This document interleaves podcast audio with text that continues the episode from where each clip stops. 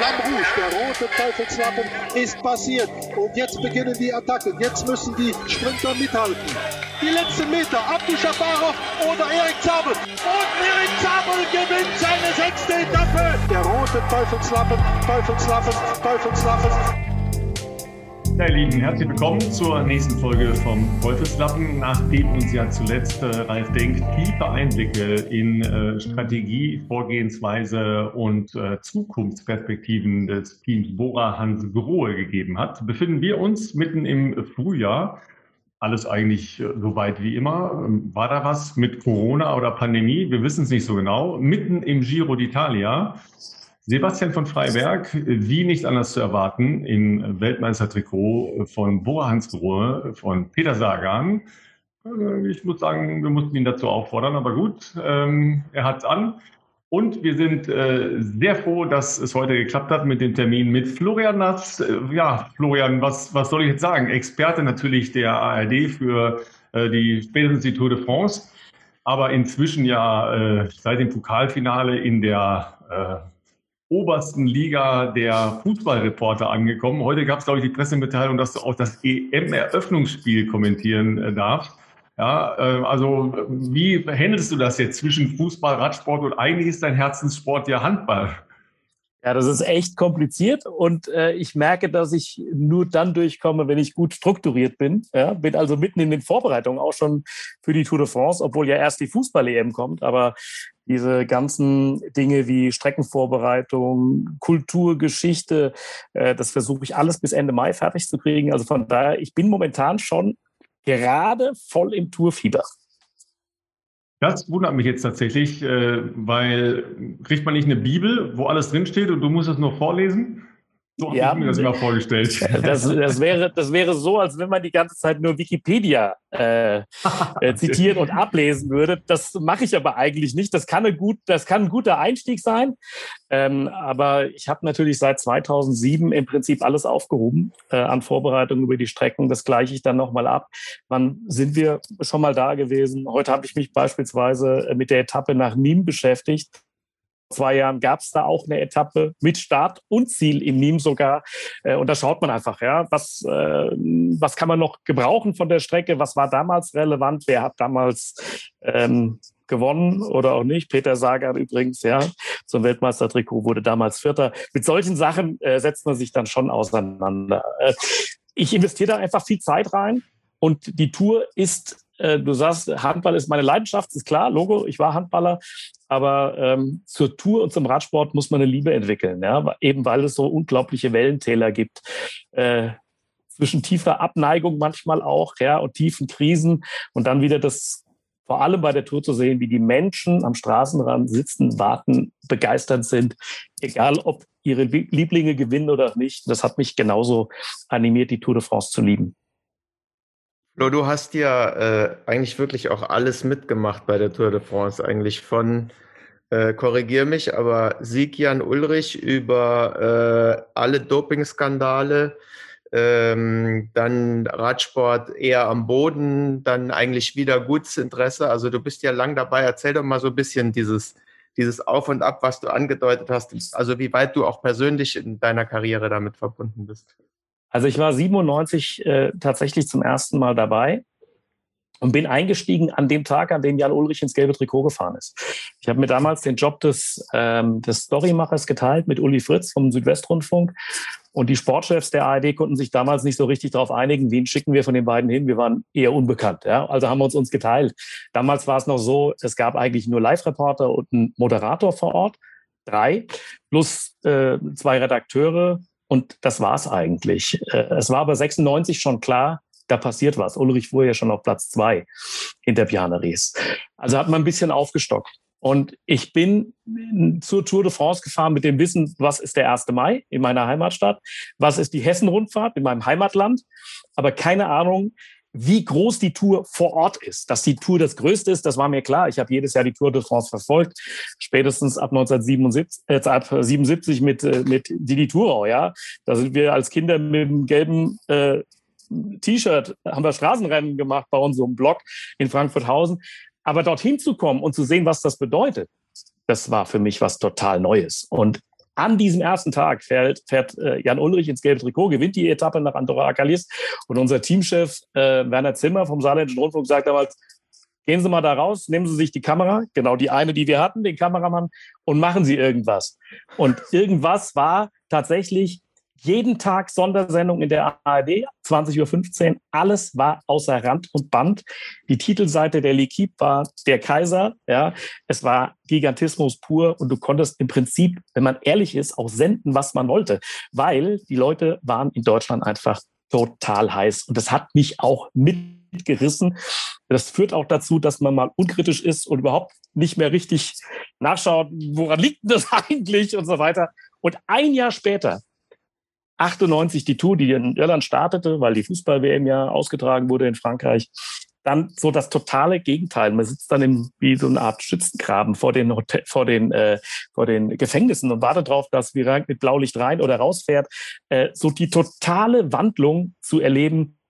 Und das war so mein Einstieg in die Tour. Und so hat sich das fortgesetzt mit Ausstieg der ARD, trotzdem vor Ort zu sein, die großen Erfolge von Marcel Kittel, von André Kreipel, dann aber nicht live kommentieren zu dürfen, weil wir eben nicht live drauf waren, äh, aber zu sehen, wie der Radsport sich auch wieder erholt.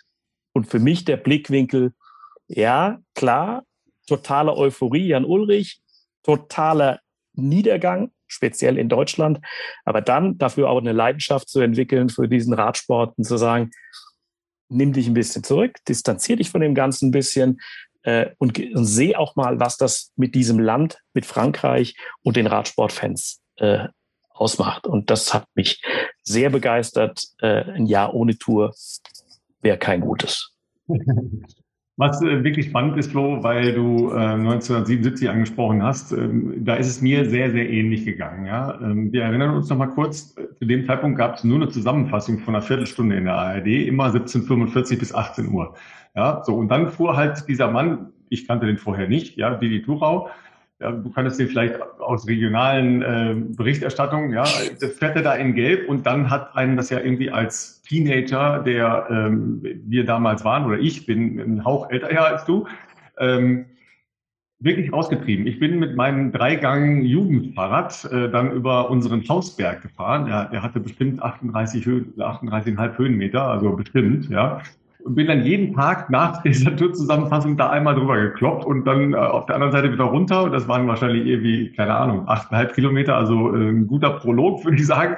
Ja, und das, das war das erste Mal, dass ich überhaupt mit Radsport irgendeinen Kontakt hatte. Davor ging das halt so durch. Ich habe im Prinzip alles geschaut, aber das war nichts, was einen so emotional getoucht hat. Ja, und überleg mal, so eine Viertelstunde am Tag und natürlich eine äh, sicher beachtliche Berichterstattung in den Printmedien, aber das waren ja noch die Klassiker, ja. Da stand dann halt bei uns in der, in der Watz, ja, Puro immer noch in Gerb. Ja, so, ja. Das, das war die Berichterstattung. Und das hat er trotzdem gepackt.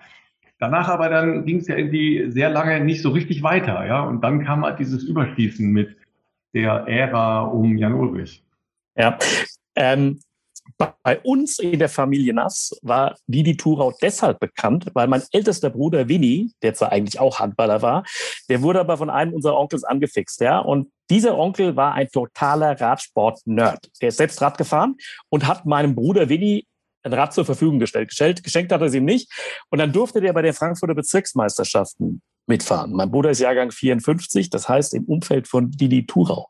Und tatsächlich hat mein Bruder Winnie bei den Frankfurter Bezirksmeisterschaften Dietrich Thurau geschlagen. Bis, bis heute sagen wir alle, ja, weil Didi wahrscheinlich sechsmal Platten hatte, weil das war, das der war eigentlich unschlagbar. ja, der kam ja aus Frankfurt-Schwanheim und der war unbezwingbar. Tatsächlich sind die mal gegeneinander Rennen gefahren. Mein Bruder erzählt das bis heute noch. Ja, wäre ich auch drauf stolz. Aber es waren, wie gesagt, die Bezirksmeisterschaften und nicht rund um Henninger Turm. Also ja, äh, und was du sagst, Ralf, ist es genau der Punkt. Die Zeitungen waren es, die es groß gemacht haben, 77. Damals gab es in Frankfurt eine Zeitung, äh, die Abendpost-Nachtausgabe, das war so das brutale Revolverblatt, ja, Schlagzeilen so groß wie die ganze Titel, ganze Seite. Ähm, und die haben die die hoch und runter gespielt. Auch der Hessel Rundfunk hat super Dinger im Archiv, die die mit weißen Slippern in der Disco, äh, die Mädels außenrum. Äh, da gibt's tolle Sachen noch zu finden. Tatsächlich aber dieser Bruch, dann, es gab ja auch eine Enttäuschung über Dietrich Thurau, das muss man ja auch mal, auch mal sagen, der hat ja mhm. auch andere Schlagzeilen geschrieben. Und dann dauert es halt so unheimlich lange. Deshalb meine ich ja heute noch, wir haben unglaublich viele Menschen, Männer wie Frauen, wir sehen das ja auch bei den Jedermann und jeder Frau Rennen, ähm, egal ob in Hamburg oder in Frankfurt oder jetzt auch bei der Deutschlandtour, die von 1997 im Prinzip und den darauffolgenden Jahren dann aufs Rad gestiegen sind. Aber wir sind keine Radnation. Ja, wir äh, brauchen Siegertypen, Leute, an denen wir uns orientieren, das brauchen die Franzosen nicht. Die warten auch noch 20 Jahre auf den nächsten Tour oder 25 Jahre auf den nächsten Toursieger. Denen reicht das Event an sich, ja, ihre Tour de France. Und beim Giro ist das ähnlich. Ja, äh, auch da stehen die Leute in Zehnerreihen, wenn sie es können, wenn sie es dürfen wieder. Und wir brauchen halt wieder immer die Erfolge, um sowas wie Deutschlandtour äh, äh, wieder überhaupt veranstalten zu können, um Unterstützung politisch, wirtschaftlich zu kriegen, das unterscheidet uns halt. Und deshalb gibt es so lange Lücken zwischen ja, 77 und 97 beispielsweise. Übrigens, äh, meine Mutter erzählte mir auch von diesem den ihr gerade genannt habt. Aber für sie war das klar, das findet in Frankreich statt, also ist es ein Franzose und deshalb heißt er bei mir in Erinnerung immer Didi Tyro. Ja. Also bei mir ist die die Tour, aber die die Tour. So, so, so wie, wie Jan ja auch, Jan Ulrike hieß, ja. Wie, nur in Deutschland achtet man ja immer so sehr auf die Aussprache von Sportreportern und Sportreporterinnen. In Frankreich war das völlig akzeptiert, dass es natürlich Jan Ulrike ist. Das ist ja völlig klar, oder Didi Thurot. Apropos, weil du das gerade ansprichst, wie machst du das bei der Tour de France? Weil in Deutschland wird ja wirklich äh, viel drauf geachtet, äh, auf die Aussprachen. Bei der Tour de France hast du ja über 200 Fahrer. Jetzt weiß man bei anderen deutschen Reportern, dass da, finde ich, ziemlich viel durcheinander geschmissen wird an Namen. Ähm, guckst du dir das genau vorher an oder? Ja, ich gucke mir das genau vorher an. Das, so mache ich es auch in der Fußball-Bundesliga. Wenn ich mir unsicher bin, äh, wie jemand ausgesprochen wird, mittlerweile haben die Teams ja alle äh, Kanäle, bei denen sich Fahrer, Fahrerinnen auch oder Spielerinnen äh, vorstellen. Äh, also es wenn du sorgfältig arbeitest, findest du es raus. Ansonsten gibt es Pressesprecher, bei denen man mal äh, vorhören kann. Äh, also irgendwo taucht das ja auf, wie, wie Leute sich, wie, sich aussprechen. Hoffenheim hat so ein Paradebeispiel, ja, mit einem Fußballer, der französischen Namen hat, Cessignon, ja, der wird aber ganz anders ausgesprochen. Auch das ist ein leichtes, das rauszukriegen. Äh, das heißt aber nicht, dass ich immer richtig liege, ja, auch bei Ortsnamen. Aber wir haben bei uns im, im ARD Tour de France Team äh, eine Französin mit dabei, die frage ich natürlich dann, liege ich da richtig? Oder sie greift ein, wenn sie es hört und sagt, voll daneben. Gibt's auch. Gut, da sind wir als, äh, sagen wir mal, Nation von ähm, Lehrern äh, ja irgendwie auch ein bisschen schwierig so in der, in der Wahrnehmung. Ich meine, mir geht das natürlich auch oft so. Wir sind ja auch bei vielen Sprachen gar nicht in der Lage oder äh, wenn man das nicht wirklich als Fremdsprache gelernt hat oder besser noch muttersprachlich gelernt hat, das zu übersetzen. Jetzt äh, will ich gar nicht, Sebastian, äh, weil du Spanischen ja mächtig bist, mit, mit Spanisch anfangen, weil da ja auch sehr viele Dinge in Deutsch-Spanisch so untergehen. Aber nehmen wir jetzt mal diese gutturalen Laute zum Beispiel ähm, bei äh, Teilen der belgischen Fahrer oder bei den niederländischen Fahrern. Mal ganz davon abgesehen, dass wir, glaube ich, ungefähr jeden polnischen Namen vollkommen anders aussprechen als Polen die aussprechen würden. Äh, das sind ja, sind ja so Geschichten kann mich nur an einen Fußballspieler, weil du gesagt hast, erinnern, der ja alle verarscht hat. Ja, äh, das war äh, Grafitsch. Ja, also so, so würde man den jetzt in, äh, in Portugiesisch aussprechen. Ja, weil meine Frau ja Portugiesisch äh, sprechend ist und äh, sie schwört, dass er sich so aussprechen müsste. Der hat aber jedem, der ihn fragte, eine andere Aussprache geliefert. Ja, von Graffite über Graphit und Grafitsch und alles Mögliche und das kam auch alles vor. Aber eigentlich ist egal, wenn wir alle wissen, wer gemeint ist im Prinzip, ja, ist das ja eigentlich wurscht, ja. Aber sag mal, äh, was Landessprachen angeht, ähm, hast du Französisch schon in der Schule gehabt und daher dann auch den Zugang, weil so eine L'Equipe zu lesen in der Zeit, wenn die Tour de France stattfindet, das war ja in deinen äh, ersten, sagen wir mal, 20 Jahren wahrscheinlich noch ein bisschen einfach, weil inzwischen ja so eine Kehrtwende bei denen stattgefunden hat. Die sind ja sehr stark halt vom Verlag auf Fußball orientiert worden. Ähm, aber man muss das ja gelesen haben an, an jedem Tag, um wirklich zu wissen, was da Tagung ist. Musstest du nochmal Französisch nachlernen oder hattest du das schon im Repertoire? Ich hatte das in der Schule, das war meine zweite Fremdsprache. Ähm, Frankfurt hat ja eine besondere Beziehung zu, Fra äh, zu, Frankreich. Lyon ist Partnerstadt. Meine älteren Brüder waren alle im Schüleraustausch. Ja, bis heute äh, freundschaftliche Beziehungen nach Lyon. Ähm, das heißt aber nicht, dass ich natürlich permanent Französisch spreche. Ähm, wenn mein Französischlehrer heute wüsste, dass ich Tour de France Reporter bin, würde der sich im Grab rumdrehen. Ich war so mies. Äh, also es ging eigentlich nur um vier oder fünf. Ja.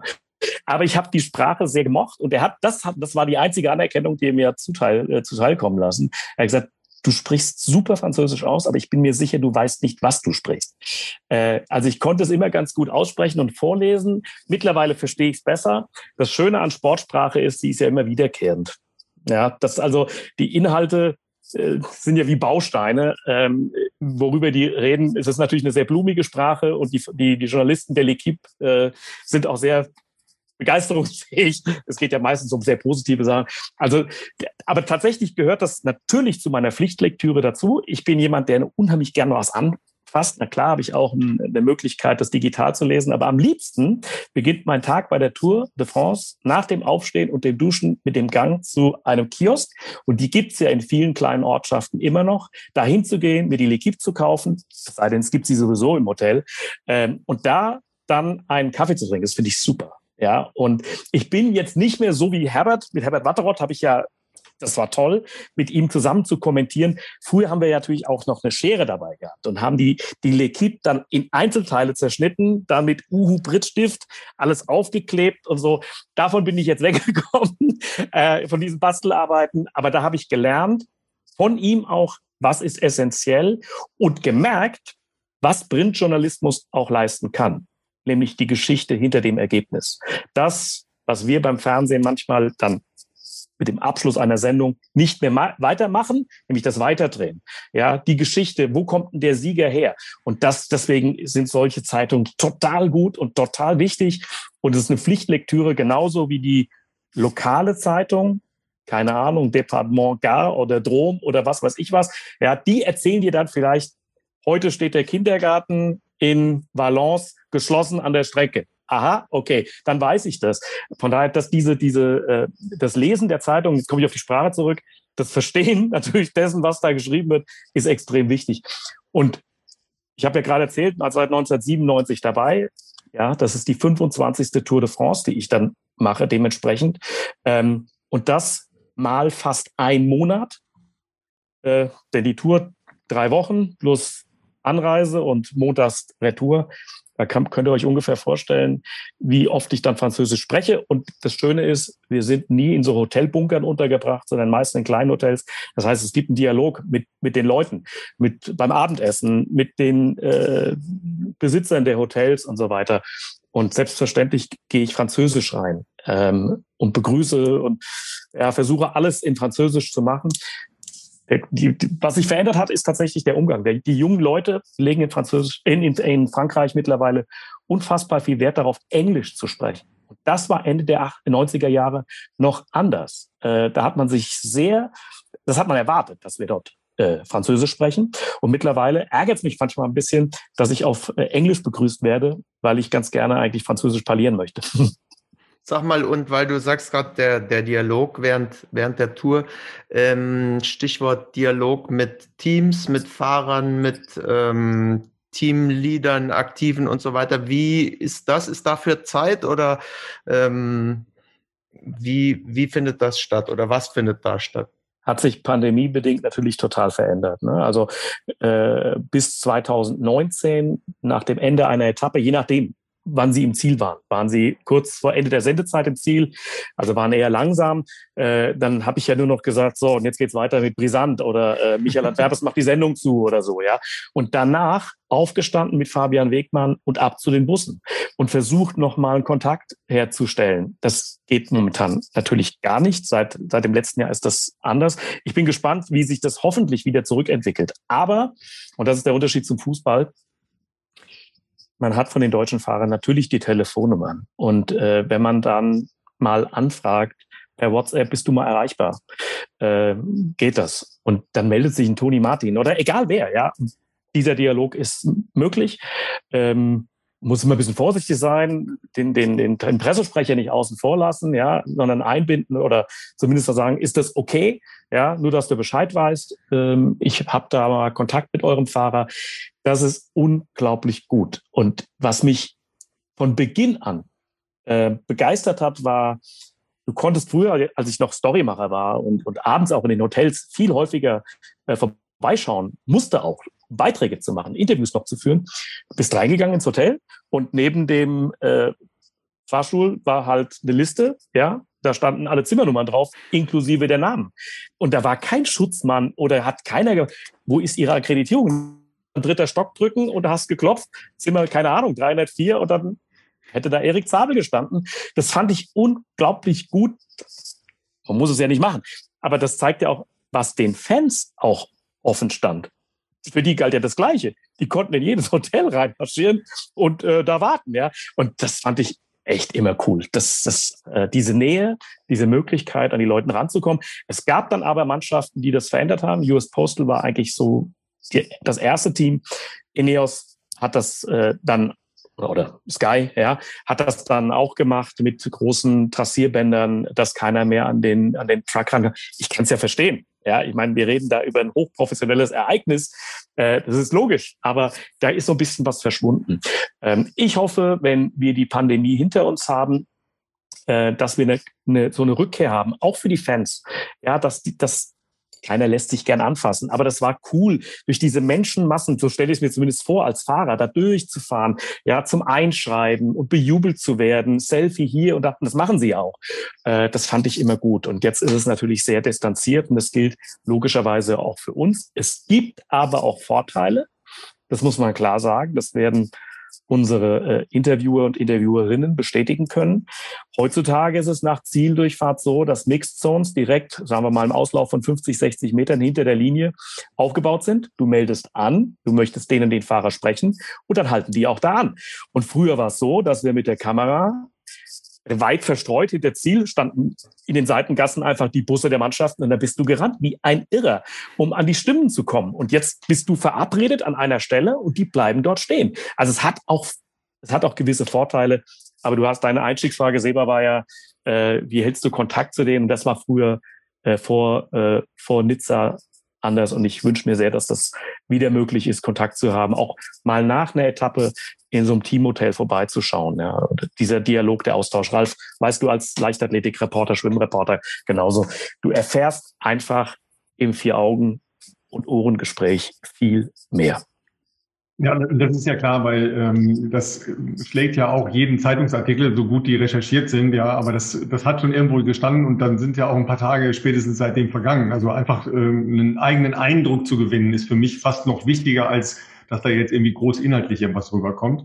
Ja, aber da jetzt ja die ganz spannende Frage äh, zu den Deutschen, ähm, das habe ich mir fast gedacht, aber so ein Peter Sagan, ja, weil das ja schon der Superstar noch immer ist in, im Peloton, ja, oder ein Alaphilippe oder so. Ähm, wie ist dann da der Zugang, ja, weil kennen, würden die dich kennen, wenn du äh, da irgendwo lang gehst und wenn du die ansprichst, äh, bleibt dann ein, ein Sagan stehen und, und spricht der Deutsch oder äh, wie redest du dann mit dem? Nein, die werden mich nicht erkennen, zumal ich kein prominentes Gesicht bin. Äh, dem wird schon sagen, dem wird, dem wird vielleicht was sagen. Da ist der Reporter der ARD. Ja, das wird ihm sicherlich was sagen, äh, weil das halt der Sender äh, seines seines Teams ist. Aber nein, also den Zugang würde ich immer über über einen Pressesprecher, Pressesprecherin äh, suchen. Ähm, aber es gibt immer natürlich Querverbindungen. Also zu äh, The König Quickstep zum Beispiel habe ich seit vielen Jahren einen ganz guten Zugang zum ehemaligen Press Officer. Das liegt noch an der Zeit, als Patrick Sinkewitz dort gefahren ist. Dann aber weitergehend äh, über Marcel Kittel, Toni Martin. Da sind natürlich langjährige Kontakte entstanden, äh, die man dann weiter nutzen kann. Und diese Leute, die kennen mich. Die kennen mich aus dieser Zeit und schon hast du dann Zugang. Ähm, bei, äh, bei Bora Hans Kroh ist, ist neben ähm, dem Pressesprecher und der Pressesprecherin natürlich auch ein guter Draht zu Ralf Denk, aber auch zu den sportlichen Leitern. Enrico Peutschke, Jens Zemke kenne ich wahnsinnig lange, ist der Rekordfahrer bei rund um Henninger Turm gewesen mit über 20 Teilnahmen. Äh, totaler Eintracht-Fan. Das ist einer, den kann ich auch nachts um drei anrufen und ich glaube, er würde sich nicht beschweren. Das wäre für ihn total in Ordnung. Ist einer, der ja auch ähm, John Degenkolb beispielsweise bei HTC damals äh, sehr betreut hat. Also da versuche ich andere Zugänge zu nutzen und äh, dann das dort zu erfahren. Aber äh, dass ich mich jetzt auf die Straße stelle und sage, Peter Sagan mal anhalten, nee, das, das wäre jetzt vermessen, das sozusagen. Aber trotzdem natürlich die Frage, weil ähm, Sebastian wird dich gleich noch fragen, ob du das Trikot von ihm mitbringst bei der nächsten Tour de France, da bin ich relativ sicher, ja. Äh, was ist das denn aus deiner Sicht für ein Typ? Ja? Weil wir, äh, weil wir über ihn ja kamen, er hat halt gestern äh, die Etappe gewonnen. War jetzt nicht nur er alleine, es war ein, ein großartiger Teamerfolg, ja. Und fand ich übrigens ganz cool, dass er auf seinem Instagram-Account jedem einzelnen Fahrer aus ähm, der Bora Hans Grohe Mannschaft äh, mit einem eigenen Foto, wo dieser Fahrer prominent zu sehen ist. Also vielleicht war es auch ihr eigener Fotograf, ist aber auch vollkommen wurscht ja, sondern jedem einzelnen Fahrer hat er ein Posting äh, gegönnt und gesagt, danke für die tolle Arbeit heute, weil klar, das ist er nicht alleine gewesen. Ne? Das muss er nicht unbedingt machen, das kann er ja auch im Bus machen, das muss er nicht öffentlich machen. Ja, und manche, ähm, manchmal kommt er ja so ein bisschen cocky-mäßig rüber, ja, so wie so ein, so ein typischer Sprinter halt, ja. Selbstbewusstsein, äh, dicke Eier bis Texas und äh, mir kann keiner was. Ja, ich meine, dass er zum Teil auch ein total durchinszenierter Typ ist, das sehen wir an den Videos, die in den letzten Jahren so eingestellt wurden. Aber genau das, was du ansprichst, ja, dieser Dank an die Mannschaft, ich glaube, das ist, ich glaube ich, ich bin mir sicher, das ist total ehrlich gemeint. Und ich hatte mit ihm mal eine Begegnung, nee, ist eher eine, ist eher eine Beobachtung. Und zwar nach den European Championships in, in Glasgow. Äh, da ist er mitgefahren. Ich glaube, er kam aber gar nicht ins Ziel an. Ich glaube, er ist vorher ausgestiegen. Bin mir ziemlich sicher. Ähm, aber als ich dann von dort wegging, es war der letzte Wettkampftag, kam ich am kleinen Wohnmobil von der slowakischen Mannschaft vorbei. Und da stand er. Und der stand da eine Stunde. Und das Wetter war echt scheiße. und der ist da stehen geblieben. Der hat jedes Selfie, das gewünscht war, gemacht. Der hat jedes Autogramm und wenn es das zweite oder dritte äh, Duplikat war, das hat er auch noch gemacht. Der blieb stehen. Und das fand ich gut. Und das war mal so eine Situation, da waren keine Kameras um ihn rum. Ja, das war unverfälscht, so aus meiner Sichtweise. Und das fand, das hat mir, das hat mir durchaus imponiert, ja, dass der sehr eigen ist, vielleicht noch eigen sein mag, äh, oder muss, wie auch immer, als Sprinter dieser, diese besonderen Typen, die ja auch unheimlich viel einlösen müssen. Ja, da fahren die mal 200 Kilometer und alles ist auf den einen Punkt ausgerichtet und der muss es einlösen. Ich glaube, das ist auch ein ganz schöner Druck. Ähm, ich finde, also das ist mal unbestritten, dass er ein Typ ist, ein richtiger Typ. Ähm, und du siehst das einfach auch am Straßenrand, egal bei welchen großen Rennen, der hat seinen Fanclub dahinter. Und das wäre nicht so, wenn der eine sehr positive Seite auch hätte. Neben dem Sportlichen.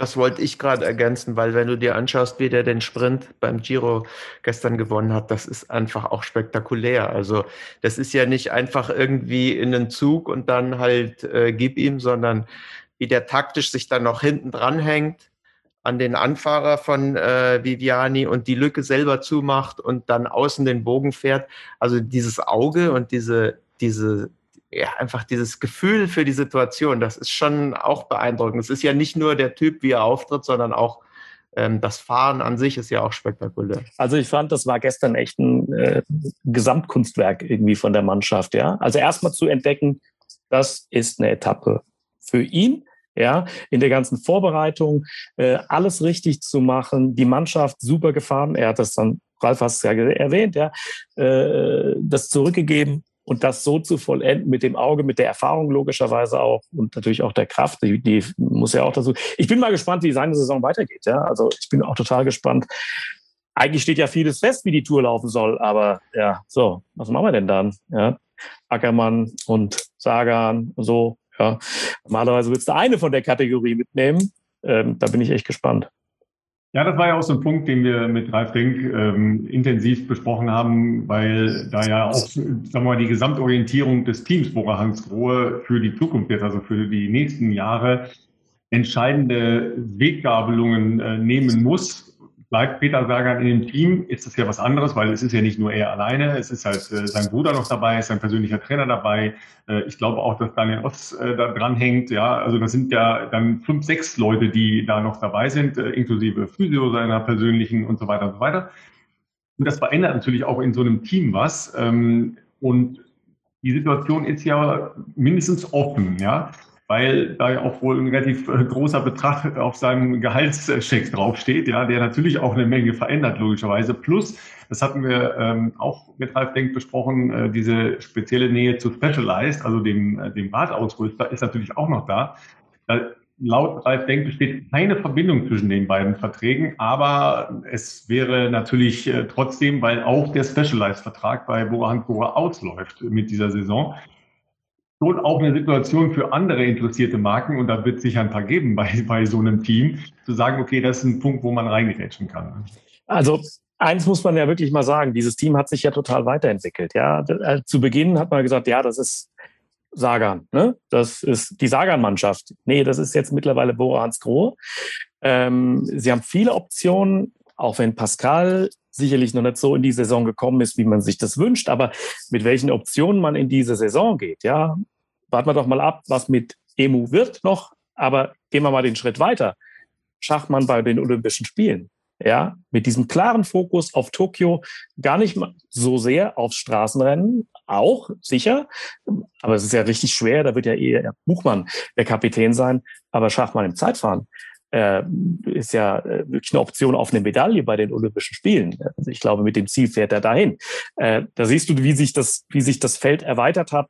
Kemner gewinnt Tour de France Etappe und so weiter. Also ich bin äh, echt, ich finde es super, was, was Ralf Denk da aufgebaut hat. Ne? Und, wenn man auch mal so sieht, wo dieser Rennstall herkam, äh, dass sie sich weiterhin um die Amateure kümmern, ja, mit Auto Eder, mit der, also quasi mit der zweiten Mannschaft, um den Nachwuchs sich kümmern, wie sie junge Leute ein- und aufbauen, äh, kamen mal von NetApp, so hießen sie ja auch mal. Äh, also da ist eine, da ist eine Entwicklung und selbst wenn Peter Sagan dann nicht mehr dieses Trikot trägt, ja, da dreht sich die Uhr aber gewaltig weiter. Ja, das ist ähm, echt gut. Sie haben eine gute, ich finde, sie haben eine sehr gute Personalpolitik, äh, das richtige Auge geworfen, Leute wie Nils Poli zu verpflichten, zum Beispiel. Das finde ich einfach unheimlich gut. Also ja, ähm, und mit ähm, ja, die, die Erwartungshaltung ist halt mittlerweile unheimlich groß. Und wenn ich dann auch äh, kritische Artikel lese, sie sind diese Saison noch nicht so richtig gut, haben Paris-Nizza gewonnen, ja, äh, wenn auch durch einen Umstand sicherlich am letzten Tag, aber bist ja trotzdem verdienter Sieger, ja, darum, da führt ja kein, kein Weg dran vorbei. Äh, du musst, glaube ich, nicht Massen von Siege einfahren, wie der König Quickstep, um eine gute Saison abgeliefert zu haben. Also mir imponiert das. Ich finde es schon gut, was die da machen. Aber ähm, weil du sagst, der Druck, ich glaube, den setzen sie sich auch selber. Ich glaube, dass Ralf Denk halt auch ein sehr zielstrebiger äh, Mensch ist.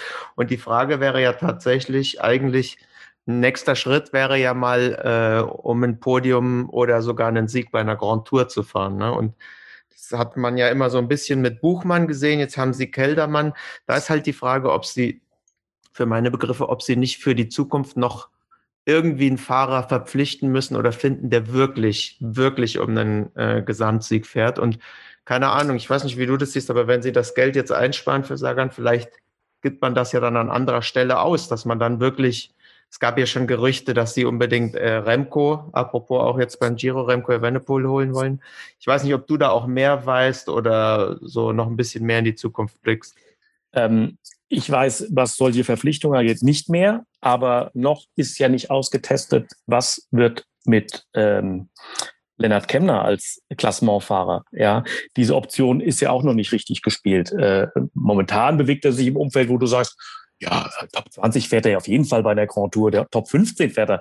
Aber noch ist ja nicht klar, weil es ja erstmal um Buchmann ging, ähm, welche Option kann er? Da habe ich mich letztens mit Jens Zemke länger darüber unterhalten, ja, und äh, genau um diese Option geht es, zu sehen, wie weit kann man ihn bringen. Ich finde es Quatsch zu sagen, ja, Top 3 kann der fahren, aber wenn du Top 10 fahren könntest, dann ist es ja auch nicht mehr so weit. Und wenn eine ganze Mannschaft hinter dir steht und du beschützt bist und so weiter, ja, äh, was geht da? Also das fände ich auch aus Sicht äh, des deutschen Radsports natürlich die spannendste Geschichte, anstatt ein äh, Zukauf eines Stars. Ähm, das, da bin ich, bin, bin ich wirklich, wirklich gespannt, was aus, aus Lennart Kemner wird äh, äh, mittelfristig. Hat ja noch Zeit. Und wenn wir dann ähm, auf die, sagen wir mal, erste große Prüfung einen, einen Blick werfen vor dem Hintergrund, ja, sind ja so ein paar spannende Weg, äh, weiser schon gesetzt. Wobei wir wissen ja noch nicht, wie die äh, nächsten Etappen beim Giro das Ganze wieder verändern können. Ja, wir sind gerade mal so durch die ersten ein, zwei Prüfungen durch, haben so eine Idee, wo es hingehen könnte, mehr aber ja noch nicht. Ne? Es sind noch so viele Höhenmeter bei diesem Ding. Ja, das, das, ist das kann ja alles noch passieren, ist ja klar. Das ist so, das ist so brutal. Ey. Also ja. Giro, äh, genauso die, die Vuelta immer, ja, wenn sich da die Berge da auftürmen, ja, das ist äh, in der Tat spannend, ja. Aber ja, also fand, es war natürlich auch eine bildstarke erste Woche, was eher an dem beknackten Wetter lag. Ja, äh, das war so was zum Mitleiden, aber richtig zum Mitleiden. Ja. Das sage ja, ich auch immer. Ich, ich, ja, finde, ich, finde, der Giro hat einfach auch gegenüber der Tour äh, den Wetternachteil. Dadurch, dass es halt früher stattfindet, weißt du, in der Tour hast du immer die Bilder mit den blühenden Sonnenblumen und es ist immer schön sonnig und alles. Äh, und der Giro, da regnet's, da schneit's, da äh, an sich ja eine tolle Rundfahrt, aber rein bildlich haben die Franzosen ist, Vorteile. Das ist eine super Rundfahrt. Ich war Anfang der 2000er Jahre, äh, ich glaube zwei oder drei Jahre in Folge beim Giro. Das war die Zeit, als die Deutschlandtour noch im, äh, im Mai ausgefahren wurde. Die ist ja dann erst später äh, in den Sommer verlegt worden. Und das lag also in dem Zeitraum der Deutschlandtour die wieder oder reaktiviert äh, worden war, wechselte dann von Sat 1 zur ARD. Und äh, da das parallel lief und wir fixe Sendezeiten hatten, äh, war man auf der sicheren Seite. Wir schicken jemanden zum Giro und wenn wir zu früh im Ziel sind bei der Deutschlandtour, machen wir noch die letzten 20 Minuten Giro d'Italia. Und so kam ich zum Giro äh, und war da Live-Reporter. Und wenn die Deutschlandtour halt äh, spät im Ziel war, dann habe ich irgendwie 90 Sekunden irgendwas von dort unten erzählt, wie der Tag war. Ansonsten vielleicht auch mal 20 Minuten. Was mir unfassbar imponiert hat, ich weiß nicht, ob das jetzt noch so ist, aber die Italiener haben ja dieses sehr lässige. Äh, du kamst dann dorthin vom Flughafen hingefahren, hast noch keine Akkreditierung gehabt und hast einfach irgendwie radebrechend auf Pizzadeutsch erzählt und Italienisch. Ähm, Hallo, ich komme aus Deutschland, ich bin hier beim Giro d'Italia, ich müsste da mal ins Ziel fahren und meine Akkreditierung abholen und einfach durchgewunken. ja, so, das totale Urvertrauen, ja, dass das schon sicherlich so stimmen wird, das fand ich super. Ja, Pressestelle, ja, die wurde halt so zwei Stunden vor Zieldurchfahrt geöffnet bei der Vuelta ist es eine Stunde vor Zieldurchfahrt. Ist alles ein bisschen lässiger, aber mir hat das immer total imponiert. Und äh, Italien ist natürlich ein, wirklich ein geniales Land, Frankreich auch, aber ähm, die Radfans sind noch ein bisschen schräger drauf. Ja, das, das muss man echt sagen. Weil das sehen wir ja auch dann ab und zu mal, wenn es richtig rund geht, so äh, äh, am Straßenrand mit Nebelschwaden. Das sieht man bei der Tour ja eher selten. Beim Giro kommt schon häufiger vor. Ja. Ich finde es eine geile Rundfahrt, absolut. Also sind ja beides logischerweise auch äh, Kulturereignisse in dem jeweiligen Land und transportieren ja auch ganz viel von dem Land und von der Kultur. Ähm, also mich hat äh, vor allen Dingen der gesamte mittelitalienische Bereich, den man sonst so touristisch gar nicht auf dem, auf dem Schirm hat, ja, von der Optik her in den letzten Jahren so fasziniert, ja, dass das eigentlich äh, jetzt immer mein, äh, mein Wunsch ist für die nächste Urlaubsreise. War jetzt leider ja nicht möglich die letzten zwei Jahre. Ja, aber das ist ja auch ein äh, wirklich enormer Faktor, dass es halt so ein Tourismusinstrument äh, ja ist. Es ist ja nicht nur ein, ein sportliches Highlight und ein sportkulturhistorisches Highlight, sondern eben auch ähm, eine Rundfahrt wie ein Land präsentiert. Ja, also, Entschuldigung, Jungs, ja, aber morgen ist die Rotwein-Etappe schlechthin. Ja, weil da gibt es den richtigen Rotwein. Ey. Ich bin kein Freund von französischem Rotwein, ja, aber hey, Montalcino, hallo, ja. ja. da, da würde ich nicht, ich würde nicht vorankommen da, das ist mein Problem, ja. Hat die Tour allerdings dieses Jahr auch zu bieten, auch wenn du kein Freund von französischem Rotwein bist. Ich meine, wir fahren ja fast permanent durch Weinlagen. Ja. Es geht an der Loire entlang, äh, äh, Provence, äh, die, die Hänge von, von Mont Ventoux, da gibt's auch Wein, ja. Aber Zeitfahren in Saint-Emilion, das ist ist ein bisschen teuer. Ja, also es ist sicherlich nicht der Schoppenwein, äh, der da angebaut wird, aber äh, Wein gibt's da natürlich auch dieses Jahr ohne ja, Montalcino. Ja. Oh ja, schon schwer, schwer, schwerer Wein, aber ja, gut. Ist auch, ist auch eine schwere Etappe, da kann man mal anhalten zwischendurch. Bei der Tour mit Ruhepause und zwei Liter Rotwein rein, ja. Aber ja. ist ein bisschen her. Wo, wo, freust du dich denn in der Hinsicht besonders drauf dieses Jahr bei der Tour? Also ich sage jetzt mal auch kulturell oder die Orte oder Geschichte Geschichten, die du so rausgepickt hast? Hast du da schon irgendeinen irgendein Schmankerl? Also ich freue mich natürlich äh, auf die Mont Ventoux-Etappe, auch wenn, sie, wenn das Ziel nicht oben ist, sondern unten in Malocène. Ja, aber sie fahren zweimal drüber. Das ist schon ein Brett. Ähm, das, wir werden auch beide Überfahrten live in der ARD drin haben. Ähm, ich habe schon mal so ein bisschen rumtelefoniert, äh, gewonnen. Also aus deutscher Sicht hat ja oben noch keiner, aber ich kann mich noch sehr gut erinnern, 2009, Toni Martin war dort Zweiter. Äh, mit dem habe ich telefoniert, welche Erinnerungen er noch an diese Etappe hat. Und er sagt, jeden Meter. Kannst mich alles fragen. Äh, da werden wir sicherlich auch nochmal so das Revue passieren lassen. Wie war es am Mont Ventoux? Äh, ich meine, da gibt es ja legendäre Dinge. Zurückgebautes Ziel, äh, Charles Renard, ne, als dieser Sturm war und in der Folge dann mit Chris Froome hochgelaufen mit dem Fahrrad in der Hand. Das sind so, so, so Bilder, die sofort drin hast. Wenn der, der erste Blick bei der Tour war natürlich, ja, ist nicht so schwer diesmal. Und wenn du es dir dann genauer anschaust, siehst du natürlich die Feinheiten, Überführungsetappen, wo es hoch und runter geht. Ne? Klar, es sind nur zwei richtige Alpenetappen. Aber nach einem Sprint geht's dann eben zweimal zum Mont Ventoux hoch. Äh, Ausläufer der Cevennen, das ist auch so ein Auf und Ab. Aber Mont Ventoux wäre jetzt so ein Ding, wo ich sage, da freue ich mich echt drauf. Ja? Und hoffe, dass die Jungs dann auch noch so konzentriert sein können nach diesen gewaltigen Anstrengungen, äh, dass die Abfahrt sauber runterläuft. Das sind keine total schmalen Straßen, haben wir schon anderes erlebt und trotz allem, das ist dann das Finale einer, einer schweren Etappe. Äh, ich hoffe, dass das Risiko da minimiert wird oder dass, dass nichts passiert, schlicht und ergreifend, ja. Also da kann ich mich äh, erinnern, als ich ähm, mal zur Tour gekommen bin, als du halt auch kommentiert hast, ähm, da gab es die Etappe nach Alpe d'Huez, wo die Abfahrt hintenrum durch die äh, ja. eigentliche äh, Ersatzabfahrt äh, dann tatsächlich noch für das Feld war, ja, wo alle vorher gesagt haben, ihr habt sie nicht alle, ja, unglaublich schlechter Asphalt, äh, keine ähm, Straßenbegrenzung oder was auch immer, sehr scharfe Kurven und dann immer schöne Abhänge darunter, ja.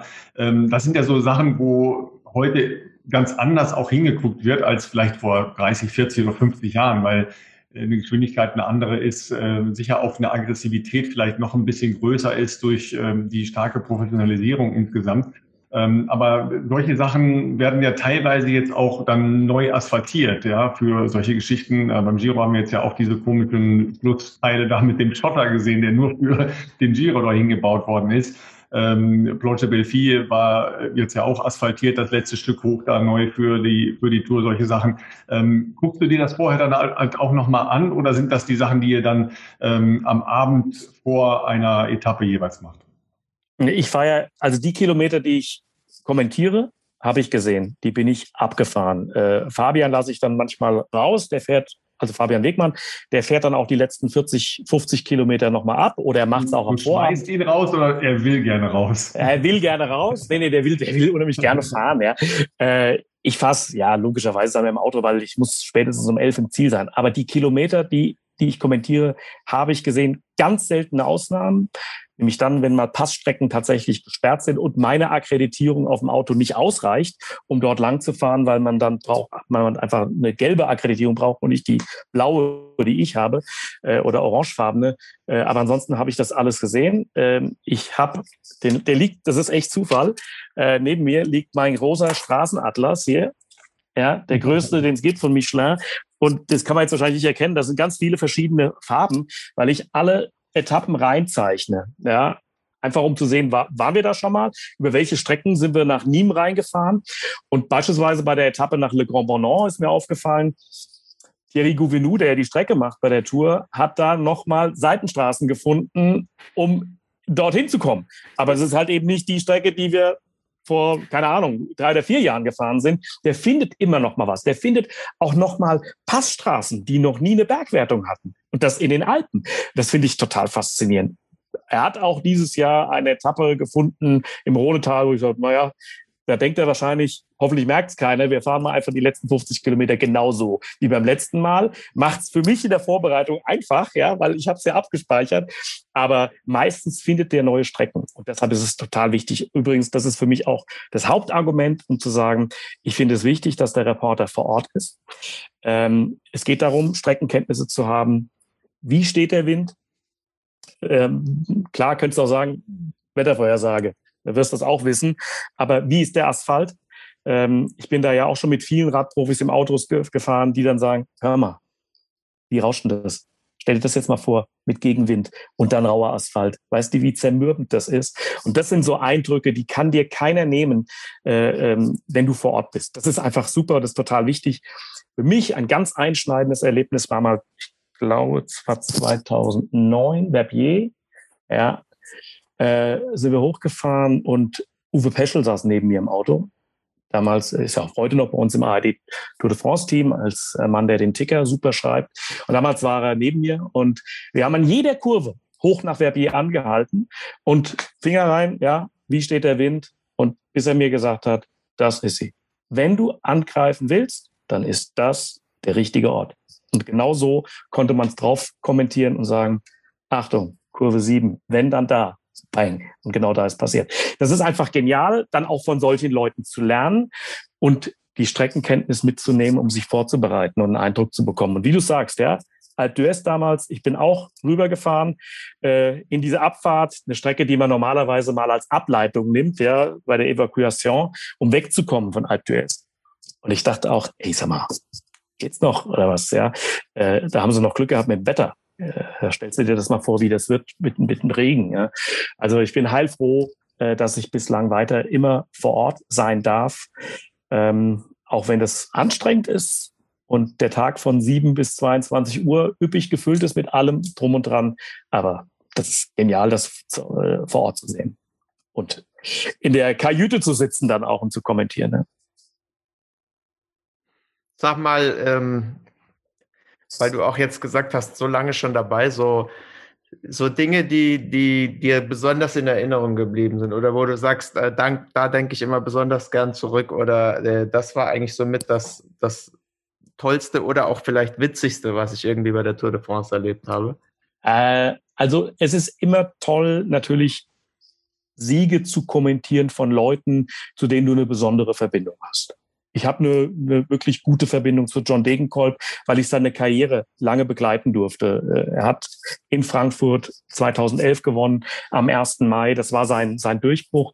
Und dann äh, vor Ort zu erleben, äh, Paris-Roubaix, den Sieg äh, im gleichen Jahr wie Mailand-San Remo. Auch dort war ich vor Ort, also die wichtigsten Etappen seiner Karriere zu begleiten und den Tour de France-Etappensieg in Roubaix zu kommentieren. Gleiches war äh, der Etappensieg im Zeitfahren, einer der Etappensiege von Toni Martin, der damals mit mir, das war in Grenoble, äh, die Etappe zu Ende kommentiert hat. Er war die ganze Zeit in Führung, aber es kam noch der Mann im gelben Trikot. Ja, nimmt er ihm's noch weg. Ja, und der fällt mir dann um den Hals. Das sind so emotionale Momente, wo dann kritische Berichterstatter sagen würden, ja, wo ist denn da die Distanz? Nee, es ist Sport, es ist Unterhaltung, dann lasst ihn doch mal mir um den Hals fallen. Ich habe mich auch total darüber gefreut. Das waren Momente, die, die, die echt mitreißend waren. Äh, Etappen abzufahren, bei denen ich sage, da bin ich echt gespannt, wie das jetzt hier in vier, fünf Stunden abgeht. Korsika zu erleben, das fand ich grandios. Ein, ein, ein so schönes Land, eine so schöne Insel, dass es den Franzosen gelungen ist, endlich da zu fahren. Das war über Jahrzehnte ja undenkbar, äh, dort zu starten. Und dann natürlich rückblickend den Toursieg von Jan Ulrich. Aber dieses Jahr drauf, das hatte ich vorhin schon mal erzählt, äh, äh, 1998 weiß ich, habe ich mit einem Kollegen vom dänischen Fernsehen äh, mir die Position vor den äh, Untersuchungsgefängnis, so kann man es ja nicht anders sagen, Polizeistation geteilt und wir haben nachts dort gewartet, bis ein Auto reinfuhr und wieder raus. Du kamst dir vor wie, wie eine Art Kriegsberichterstatter, ja, diese ganzen Facetten zu erleben.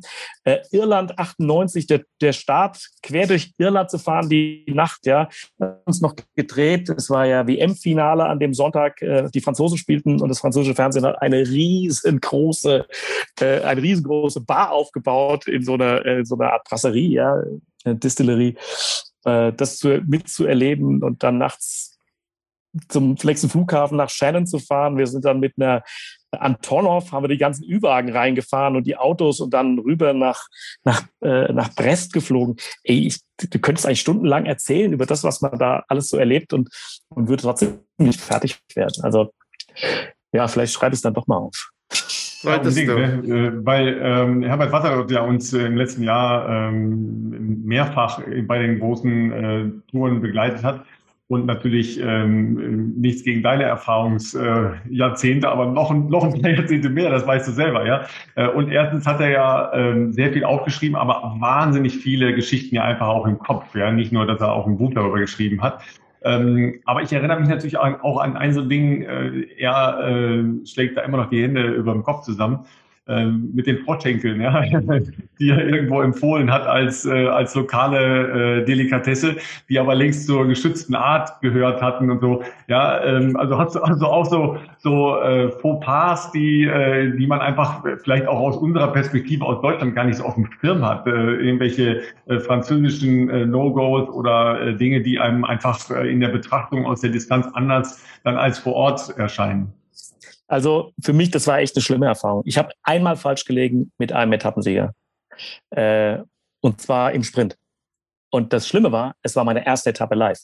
2006. Mhm. Es war so bitter. Und ähm, ich habe mich ein bisschen fehlleiten lassen. Ja? Äh, Trikots gewechselt, wie es so ist manchmal vor der Saison. Auch egal. Also ich habe auf jeden Fall falsch gelegen. Ich habe es nach vier Sekunden korrigiert. Aber das, äh, das Gefühl sind es ja 40 Sekunden oder vier Minuten oder vier Stunden. Ähm, das Schlimme an der Sache war, Herbert Watteroth saß an dem Tag nicht an meiner Seite. Herbert Watteroth ging es am Vorabend sehr schlecht. Es war unglaublich heiß. Wir waren ja da in Straßburg.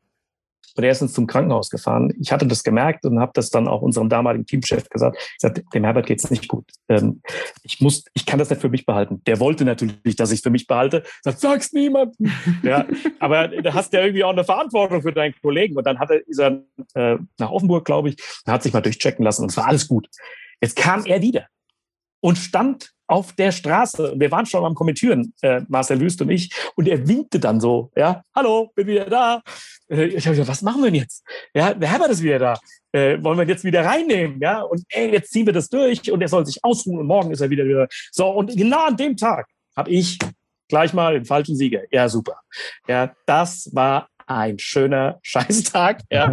da habe ich tagelang nicht geschlafen und ähm, so geht mir es ist ja kein Mensch fehlerfrei. Wenn ich einen Fehler mache beim Handball oder beim Fußball, geht mir es genauso. Es geht mir echt, es geht mir nah. Das, äh, da brauche ich eine Weile davon. Ähm, aber diese Geschichte mit der Taube, mit dem Ottolan, ja, die damals in der Tat, es gab, die erzählt, die Story muss ich jetzt so erzählen. Es gab damals, weil wir waren ja im totalen Tour de France Deutschland Fieber, also hat die ARD nicht nur das Programmheft rausgegeben und die Etappen natürlich in Überlänge übertragen, sondern wir haben sogar ein Kochbuch herausgegeben. Und zwar zu jeder Etappe gab es ein, gab's ein, ein Rezept. Ja? Und als wir in den Pyrenäen waren, gab es Ortolan in was weiß ich was, Rotweinsoße. Ortolan, diese Taube, diese Wildtaube, glaube ich, ist das. Ähm, und dann, dem Herbert kann man überhaupt keinen Vorwurf machen. Der las quasi aus diesem Kochbuch vor. Und die Bildzeitung hat sich, glaube ich, einen Spaß draus gemacht. Die haben das, haben das gehört, gucken, na, Ortolan, komisch, ist ja eigentlich geschützt. Dass die den jetzt plötzlich in die Rotweinsoße schmeißen, überrascht uns doch ein bisschen und haben eine riesen Nummer draus gemacht. Aber ich glaube, die haben sich auf die Schenkel gehauen. 100 Pro. So stelle ich mir vor in einer Redaktionsstube. Aber bei uns war das dann Redaktionsthema, also in der Redaktionssitzung. Wie konnte das passieren? Herbert war total unglücklich wie das halt so ist, dann, ne? Schweißnass, oh. Ja, so, so das, war furchtbar für ihn, das ausgerechnet. Er, er konnte 0,0 dafür. Es stand im offiziellen ARD Tour de France Kochbuch. Ja, darauf hat er sich zu Recht verlassen. Aber ja, heute würde man sagen, sind wir eigentlich noch ganz klar in der Birne, ja, da jetzt äh, quasi in einen internen ARD-Brennpunkt draus zu machen. Aber es war tatsächlich so. Und das, ja, eine der vielen kuriosen Geschichten. Wir waren früher mit 120 130 Leuten gemeinsam mit dem ZDF dann ab 1999 vor Ort. Auch das zeigt ja diese unglaubliche Dimension. Ja, also wir haben ja versucht, nirgendwo etwas zu verpassen mit fünf, sechs, sieben Kamerateams vor Ort, am Start mit zwei, äh, am Ziel mit drei, jeden Bus abdecken und so weiter. Ich finde, da ist auch so ein bisschen was verloren gegangen. Klar, du hast den Anspruch, nichts zu verpassen, aber in so einer kleinen familiären Gruppe fühlt man sich auch ganz wohl, auch wenn die Arbeitszeiten ein bisschen länger sind. Ja. Tolle Zeit, ja, super. Ja, wobei ich, ich bin mir nicht ganz sicher, ob du äh, heute äh, billiger davon kämst, wenn du geschützte Arten äh, in Rotweindote anpreisen würdest. ich bin nicht ganz sicher, ob das, ob das so durchgehen würde, logischerweise. Äh, auf ja. der anderen Seite äh, nochmal zu dieser, äh, zu dieser ersten Etappe. Ich meine, das ist natürlich logisch, dass wenn du das erste Mal da äh, eigenverantwortlich, also alleine sitzt, dann willst du es natürlich besonders gut machen. Das ist ja klar. Ja, da hast du ja von geträumt, das ist ja auch vollkommen logisch. Ja, aber äh, ich muss halt auch wirklich nochmal sagen, ich durfte ja schon das ein oder andere ähm, Sportevent kommentieren. Ja, und so ein 100-Meter-Lauf, den äh, ich ja auch häufiger mal habe, der ist nach 10 Sekunden vorbei. Da kannst du auch den falschen haben, ist auch blöd. Ja, aber ein, einen royalen Sprint, ja, mit 80, 90 Leuten, die in Höchstgeschwindigkeit da auf die Ziellinie zu fahren, ja, in äh, fast allen Fällen die Kamera von vorne, ja, äh, mit den unterschiedlichen, oft nicht sehr unähnlichen Trikots. Es tut mir leid, das ist mit Abstand das Schwierigste, was ich mir vorstellen kann, ja, weil ich interessiere mich wirklich dafür und ich sehe es oft nicht. Ja, muss ich ganz ehrlich sagen, ich sehe es oft nicht. Und ich bin eher eher vom Fach und habe ein geschultes Auge, was bestimmte Dinge angeht. Ja, aber da muss ich sagen, da habe ich totale Hochachtung und Respekt äh, für euch Radsportreportern, äh, weil das ist die ganz hohe Schule des Sportkommentierens. Ja, dagegen ist ein Fußballspiel ja eine Zeitlupenveranstaltung. Es ist natürlich auch die, die Distanz.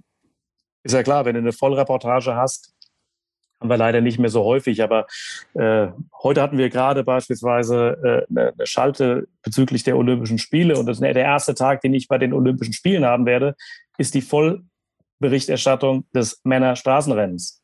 Das werden sechs Stunden und die mache ich alleine. Äh, und ich äh, habe mir selbst das Versprechen gegeben, für die Zuschauer, das kommentiere ich durch. Das ziehe ich durch. Also klar, ich hole mir mal einen Tee, aber äh, ich werde das Ding durchkommentieren. Äh, aber du musst dann halt auf den Punkt dann auch da sein. Und es gibt Sprintetappen, da ist klar, wenn du die Trikotfarben äh, parat hast, kann normalerweise nur der und der gewinnen. Das ist ja klar und du erkennst die meisten ja auch am Pedaltritt oder von oben aus dem Helikopter ist der an der richtigen Stelle. Aber es gibt besondere Herausforderungen. In Brüssel war so Ja, in Brüssel gab es den Sturz vor dieser Zielgeraden und dann doch den richtigen zu haben, mit dem den eigentlich keiner auf dem Zettel hat, mit dem keiner rechnet. Da war ich auch ganz ehrlich, da war ich mit mir im Reinen und Fabian Wegmann guckte mich an von der Seite. Der war sich in dem Moment auch nicht so ganz sicher. Ähm, Klar, man versucht alle möglichen Infoquellen anzuzapfen, aber die Transponder-Auslösung ist halt nach dem Ziel. Und du willst aber auf dem Zielstrich den, den Sieger haben und nicht in der Millisekunde danach. Und es ist manchmal auch ein bisschen Gepoker. Ja, ist der zweitschnellste oder der drittschnellste vielleicht heute doch der beste von dem Team, weil der andere Kapitän nämlich gerade 250 Meter vom Ziel sich auf die Mappe gelegt hat. Da, so war das ja damals. Ähm, ja, das sind, das sind die besonderen Herausforderungen und auch das ist ein Grund dafür, dass ich gerne bei der Tour vor Ort bin, weil das bei den, äh, bei den Massensprints die Situation ist, da gucke ich nicht auf den Monitor, sondern strecke den Hals raus aus dem Fenster, aus dem geöffneten und kommentiere auf die blanke Straße, so wie das früher die Radioreporter bei der Tour de France gemacht haben, ähm, weil es da, du hast da den besten Eindruck. Wir haben ein zweidimensionales Bild von vorne, und nicht das seitliche wie beim 100-Meter-Finale äh, der Leichtathletik, sondern wir haben den Sprint, die Aufsicht von vorne. Äh, und deswegen, wenn da, wenn da fünf Zentimeter nur sind, dann kannst du es von vorne nicht erkennen. Ja. Die Fahrer haben natürlich ein gutes Gefühl dafür, ja, und gehen sofort die Arme hoch. Die, die, die erkennen es logischerweise am schnellsten. Äh, aber dann ist es super für einen Reporter, tatsächlich an der Ziellinie zu sitzen und zu hoffen, dass ich nicht am Ende ja, des Trucks sitze, sondern am Anfang, möglichst am, am das wechselt eigentlich jeden, zwei, jeden Tag wechselt das hin und her, mal sitzt du hinten. Im Idealfall ist, sitzt du hinten, hinter der Ziellinie bei Bergetappen, weil da ist es wurscht, da fahren zwei oder drei Leute um Sieg oder einer kommt im Solo an, da ist es egal, da bräuchtest du gar nicht den Blick nach auf die Straße oder, aber wenn Sprint ist es super, wenn du da sitzt, ja. Sag mal, ja. Flo, weil du gerade Olympia auch angesprochen hast, nochmal vielleicht zu dir persönlich, äh, wenn man sich das so anschaut, also wir haben ja darüber gesprochen, deine Sportarten, Handball, Fußball, Radsport. Du hast dieses Jahr die Handball-WM kommentiert. Du hast das Pokalfinale kommentiert, 10 Millionen Zuschauer. Du machst die Fußball-EM. du gehst zur Tour de France, du machst die Olympischen Spiele. Also in, in dem Bereich, den du abdeckst, eigentlich mehr geht gar nicht. Musst du dich so von diesem äh, Jahr, dieses Jahr sportlich, äh, beziehungsweise von deiner persönlich, deiner Karriere manchmal ein bisschen kneifen? Äh, oder wird dir das auch zu viel? Oder wie? Das ist ja ein Wahnsinn dieses Jahr für dich, oder? Ja, stimmt. Und, aber ich habe nie eine Karriereplanung gehabt. Ich habe nie den Gedanken, den Traum gehabt, ich will mal Fußball-EM-Kommentator werden. Das hätte ich auch gar nicht für möglich gehalten. Das sind Schritte, äh, die mir andere Menschen zugetraut haben. So sehe ich das. Ja, ich habe das nie forciert und habe hinter den Kulissen gewirkt. Schlag mich mal für das und das vor. Es waren ähm, es waren meistens Dinge, die über Vertrauen liefen. Also Vertrauen, das trauen wir dir zu. Ja, so bin ich Handball Live-Kommentator geworden. Es waren manchmal auch glückliche Fügungen, ähm, Situationen, die ich ergriffen habe. Ich nenne mal ein Beispiel. Handball war 2004 war die deutsche Mannschaft, da war ich noch kein Live-Reporter, war die deutsche Mannschaft äh, bei den Männern im Finale gegen Kroatien, spielte um die Goldmedaille. Und damals war es so, dass äh, Männer- und Frauenhandball um Gold am gleichen Tag, nämlich am Schlusstag gespielt wurde, sonntags. Und der damalige Kommentator der ARD, Klaus Schwarze, hat gesagt, ich konzentriere mich auf dieses Goldfinale der deutschen Männer. Und hat also das Frauenfinale, das lief zwischen Dänemark und Südkorea, freigegeben. Und ich wurde dann gefragt, hast du Lust, das zu machen? Würdest du das machen? Das habe ich aber am Vortag erfahren. Und ich habe natürlich sofort Ja gesagt und habe mich nur noch auf Dänemark, Südkorea äh, äh vorbereitet. Und das war eines der grandiosesten Handballspiele, das ich jemals kommentieren durfte. Es ging zweimal in die Verlängerung, es ging ins Sieben-Meter-Werfen. Ähm, es hatte eine Alleinstellung. Es lief nämlich an diesem Sonntag nichts anderes mehr. Ja, es war noch ein bisschen Leichtathletik und es waren diese beiden Handballfinals und die Schlussfeier.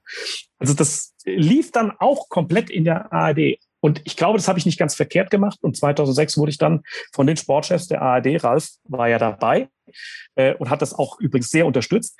Ähm, dann habe ich seitdem die Handball-Übertragungen äh, kommentiert für die ARD seit 2006. Ähm, und genauso war es damals mit dem Einstieg bei der Tour de France. Auch mal eine Frage zu, gestellt zu bekommen vom damaligen Sportchef des Hessischen Rundfunks. Haben Sie Lust darauf, als Storymacher zur Tour de France zu gehen? Ja, habe ich.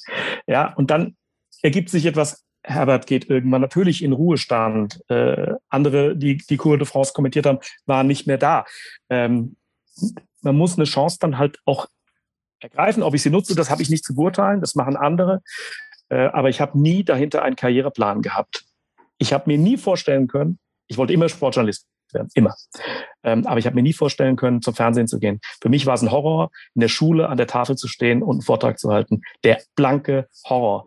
Frei zu reden, äh, da kriege ich jetzt noch schweißnasse Hände. Aber es juckt mich halt nicht. Ich, ich sehe die Menschen nicht. Ich versuche so gut wie möglich zu arbeiten, so verständlich wie möglich zu kommentieren, aber es spielt dann keine Rolle, ob es am nächsten Tag 10 Millionen sind oder 18 Millionen bei der Handball-Weltmeisterschaft. Das spielt für mich überhaupt keine Rolle. Spielt für mich übrigens auch in der Vorbereitung keine Rolle, ob ich für 30.000 Leute äh, Hessen-Kassel gegen Steinbach-Heiger kommentiere. Ist mir total egal. Äh, das mache ich immer mit der gleichen Vorbereitung, mit der gleichen Akribie und mit dem großen Vergnügen. Ja, das, äh, ja, ist auch, glaube ich, ganz gut in der heutigen Medienlandschaft äh, dann doch zum Fernsehen gegangen zu sein und nicht zur Zeitung. Ja. Obwohl ich weiterhin weiter gerne Zeitung lese und nämlich gerne auch schreibe. Ja, das sind ja äh, wir letzten Mohikaner, die noch äh, es verstehen, was es heißt, auf einem Dorfplatz in Frankreich mit äh, einem äh, kleinen Glas Rotwein und äh, der L'Equipe zu sitzen und die raschelt so schön im Wind. Ne? Genauso, ja. Total, total gut. Ähm, ja. Aber weil wir ja die, die unterschiedlichen Aufgaben angesprochen haben, ähm, du musstest dich ja teilweise auch entscheiden, was du machst. Äh, manchmal wurde dir die Entscheidung auch ähm, so nahegelegt, ja, weil ähm, dann die Sachen parallel waren. So bist du ja zum Beispiel auch äh, 2012 ähm, den Weg gegangen, dass du Bahnrad logischerweise komplett verfolgt hast, was ja eine, eine ganz andere Szene ist und eine spezielle Szene, aber ja gerade in Großbritannien eine unfassbare Szene war. Ja, wie, wie war das und was äh, ist das für ein Baustein in deinem äh, Repertoire als äh, Kommentator? Also erstmal ist es natürlich ein Eintauchen in eine fremde Welt.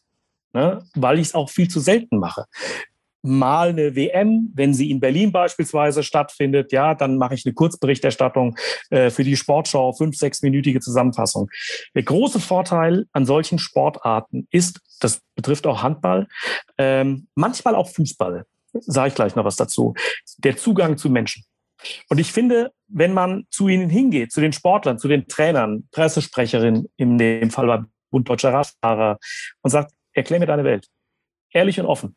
Ja, Regelkunde gehört natürlich dazu. Natürlich muss ich wissen, was, was Sache ist. Äh, genauso muss ich mich in die Regeln des Fußballs total eingrufen und habe dann äh, Rücksprache mit Lutz Wagner als Ausbilder beim Deutschen Fußballbund, um auch wirklich auf Nummer sicher zu gehen, dass ich da richtig lege, liege, aber nicht den Klugscheißer spielen und sagen, ich erkläre Ihnen jetzt mal den Radsport. Äh, sich auf die Emotionalität einlassen und vor Ort zu sitzen, also ganz speziell solche, solche Rennen wie von Christina Vogel oder auch von Miriam Welte, wenn sie zusammengefahren sind früher, zu kommentieren. Äh, packende Kairin-Finals, das finde ich überragend, da zu sitzen, Höhe der Ziellinie in der Halle, das wird mir fehlen, ja, weil in Tokio werde ich nicht vor Ort sein. Die deutschen Reporter werden, außer man ist Leichtathletik-Kommentator, äh, zu Hause in Mainz sitzen. Es, es fehlt einfach dann der, dieser direkte Zugang. Beim Bahnradsport ist es klasse, die Nähe zur Bahn, A, ja, das, also das, das Eintauchen in das Fahrerfeld quasi, ja, weil die rauschen ja permanent an dir vorbei. Aber wenn das Rennen vorbei ist, gerade bei den Sprintern, wenn es dann ins Viertelfinale geht, du kannst durch den Tunnel durch, du bist in der Mixzone oder bei Weltmeisterschaften direkt in der Box. Dieser direkte Austausch mit dem Athleten, manchmal ist es so ein Augenkontakt, ja, äh, ähm, mit dem mit dem Trainer, mit dem Mechaniker bauen die noch mal was um. Ja, es gibt Leute wie zum Beispiel Jan von Eyden, ja, der dann äh, vor vielen vielen Jahren in in der Staff der der der der Briten gewechselt ist und diese große Geschichte mitgeschrieben hat. Zu solchen Leuten über viele Jahre dann äh, Kontakt zu haben, ähm, dich aber auch beispielsweise bei den Frauen mit Christina Vogel und mit Miriam Welte so ein Vertrauensverhältnis aufzubauen, ähm, in Trainingslager des deutschen Bahnführers zu gehen, zu einer Zeit, als es um den Wiederneuaufbau dieser Mannschaft geht. Und jetzt sehen wir, das kommen immer besser in Fahrt. Ja, wo war denn der deutsche Bahnführer vor vielen Jahren? Ähm, da hat man gesagt, um Gottes Willen, hoffentlich qualifizieren sie sich überhaupt ja, für große Meisterschaften. Sowas zu begleiten, das macht Spaß und das liegt daran, dass diese Leute auch zugänglich sind, dass sie die Türen öffnen, wenn du ihnen offen und ehrlich auch sagst, ich mache das eher selten, ich mache das live, tatsächlich nur bei Olympischen Spielen. Ich interessiere mich dafür, klar, wenn der Weltcup läuft äh, und man kann ihn sehen, gucke ich mir das an. Und äh, klar, und äh, der Bund Deutscher Radfahrer hat einen tollen Pressedienst mit Christina Kapp, da bist du auf dem Laufenden gehalten. Mir macht es Spaß, in eine Welt einzutauchen, die mir eigentlich fremd ist. Das muss man klar sagen. Sag mal ganz kurz, weil du es gerade ansprichst, wir sind zwar schon weit in der Zeit, glaube ich, aber das interessiert mich doch. Mit Christina Vogel bist du ja doch schon sehr verbunden insofern, dass du eigentlich ihre ganz großen Erfolge alle kommentiert hast. Ähm, wie, wie hast du das Thema um sie und ihren Sturz ähm, persönlich wahrgenommen und bist du noch, bist du noch im Austausch? Ich finde es ja unfassbar beeindruckend, was sie, was sie macht. Ähm, sie ist ja war sportlich schon ein enormes Vorbild, aber ist ja menschlich jetzt auch ein wahnsinniges Vorbild. Ich weiß nicht, hast du noch äh, Verbindung? Ja, sie war letztes Jahr, als wir bei uns im HR den Radklassiker daheim äh, ausgestrahlt haben. Das Rennen fiel ja logischerweise aus. Und dann haben wir trotzdem eine vierstündige Übertragung gemacht. Max Levy war mit dabei. Fast alle großen Deutschen haben sich sowieso zugeschaltet. Alexander Christoph hatten wir per Skype. Äh, und Christina Vogel erfuhr davon ja, und war selbstverständlich auch Schaltgast. Ähm, zu Christina, ohne dass ich, also das wäre ja viel zu viel zu viel, dass wir eine enge Beziehung haben. Ich habe halt ihre Rennen kommentiert, aber es gab ja Situationen nach den Rennen. In Rio beispielsweise war es so, dass ich sie danach zum Deutschen Haus gefahren habe. Äh, und da war eine unglaubliche erfüllte Stille in diesem Auto. Sie war einfach beseelt von diesem Erfolg. Ähm, das war toll und ich habe das Bild selbstverständlich, ich habe ich hab sie dann gefragt, ähm, ob das okay wäre, äh, dass ich ein Foto mit ihr mache. Weil das für mich auch, also wenn ich eine Liste Aufstellung machen müsste zwischen äh, von ganz großen Events, die ich kommentiert habe, dann wäre das ganz sicher dabei, hundertprozentig, ja. Ähm, und und dann natürlich dieser Schicksalsschlag. Und ähm, ich habe tatsächlich am Abend noch am Abend des Sturzes davon erfahren. Ich war bei der Fußballweltmeisterschaft 2018 und bekam am Abend einen Anruf. Das war ein vertraulicher Anruf, äh, weil sich jemand, der das erlebt hat und sehr stark damit befasst hat, glaube, jemanden zum Reden brauchte äh, und zum Zuhören. Und da war ich offensichtlich der Richtige. Äh, ich habe mich da sehr ins Vertrauen gezogen gefühlt und habe das selbstverständlich nicht journalistisch genutzt. Ähm, das blieb bei mir im Hinterkopf. Äh, die Geschichte erzähle ich auch jetzt zum ersten Mal. Ähm, und es hat mich sehr betroffen gemacht. Ähm, und als mir dann auch nicht nur die Tragweite klar war, die war schon fast zu erahnen. Aber als ich dann auch nachvollzogen habe, wie das passiert ist, also dieses, dieses unfassbare Unglück, dieses Pech schlicht und ergreifend, ja.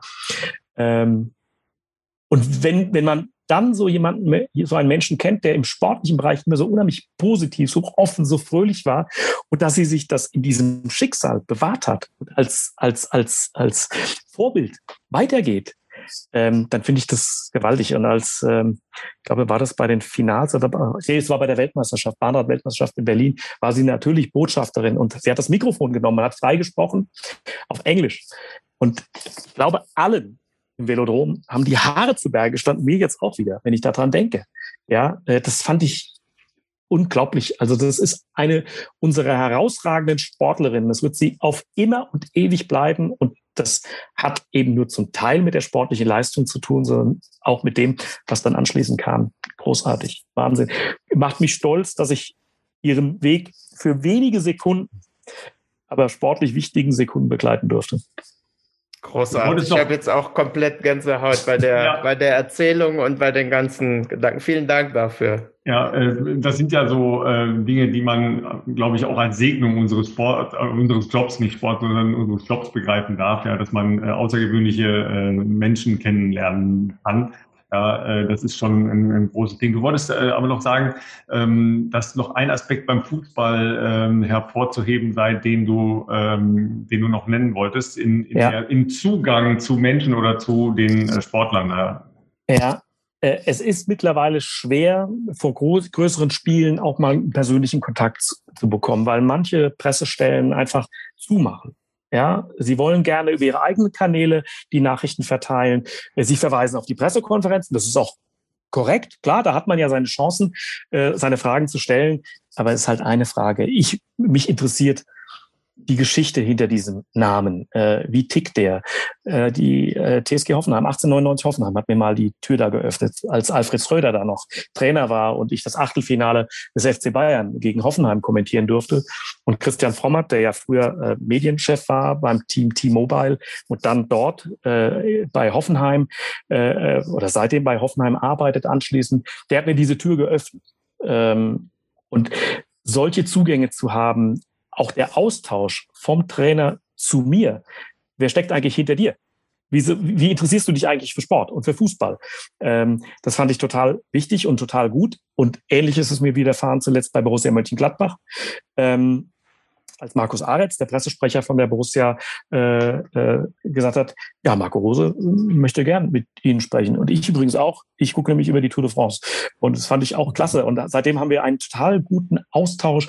Und ich denke so, hat's doch klasse, ja. Und Max Eberl, dem ich das dann erzählte, als wir uns in Stuttgart vor dem Spiel trafen, der hat mir dann auch gesagt, ja, ich glaube, wir müssen, wir müssen auch allesamt wieder dazu zurückkehren, dass wir miteinander reden und nicht nur übereinander und äh, so ein Austausch ist wichtig. Das muss nicht in Kumpanei ausarten, überhaupt nicht. Aber zu wissen, wie jemand tickt, ähm, wie gewinnt er, wie viel, wie verliert er, ja, wie viel Zeit steckt denn da drin, wie schaltet denn so jemand auch ab?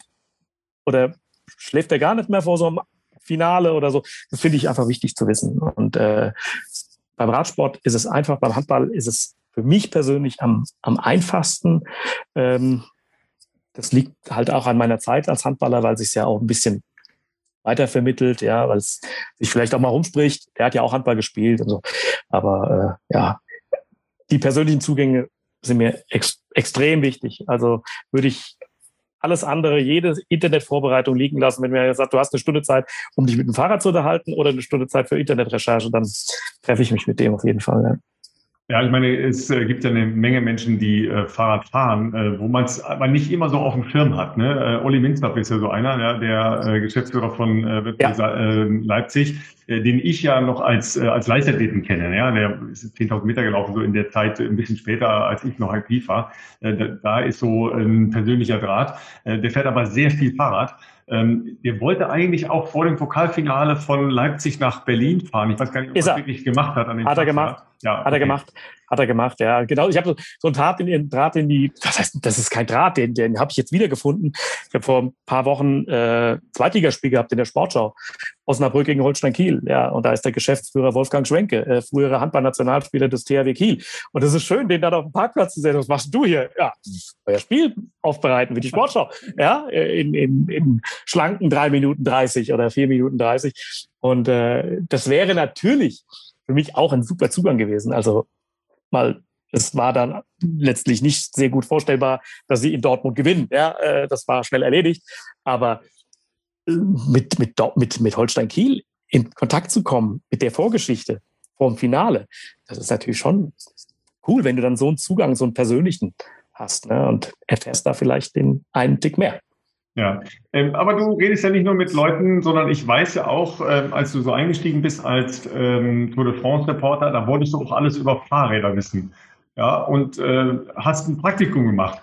Ja, ja. Äh, erzähl mal, weil das ist schon, schon auch sehr cool, weil es ist ja nicht nur äh, die Menschen, die da drauf sitzen, sondern es ist ja auch eben ein, ähm, ein Material, ja, ein, ein Fahrrad eben, ja, das sehr, sehr unterschiedlich sein kann, wie ihr und wir alle wissen, ja.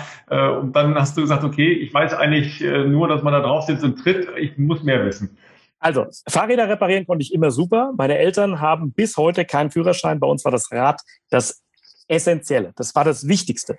Um zur Schule zu kommen, wir hatten kein Monatsticket ja, für die Straßenbahn und die U-Bahn in Frankfurt. Bei uns wurde das ganze Jahr mit dem Rad gefahren. Aber gut, da reden wir halt wenn es gut lief, über eine Torpedo-Dreigangschaltung. Ja, aber und äh, Fahrradflicken, das konnte ich ja, Schlauch rein ins Wasser, wo blubbert und da kommt. Das ist nun beim Rennrad nicht unbedingt gefragt, das ist mir klar. Und da musste ich mich in der Tat ein bisschen weiterbilden. Und es gab damals den Fanclub von Patrick Sinkewitz in der Nähe von Fulda, Künzell äh, die Familie Seng, und die haben ein Radgeschäft.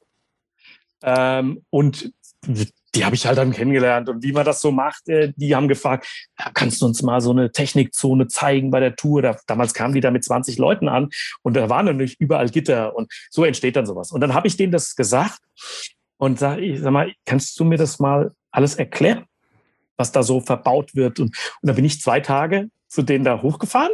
Ja, abends bin ich wieder zurück, also übernachtet habe ich nicht. Und bin aber zwei Tage bei denen im Radladen gewesen, habe mir das angeschaut, wie die Räder repariert haben. Und die waren schon in dem, in dem Sektor ja, Rennräder ja, und nicht äh, altes Adlerfahrrad von 1928, sondern die hatten das Moderne da und Mountainbikes. Und da habe ich dann einfach Fragen gestellt. Ja.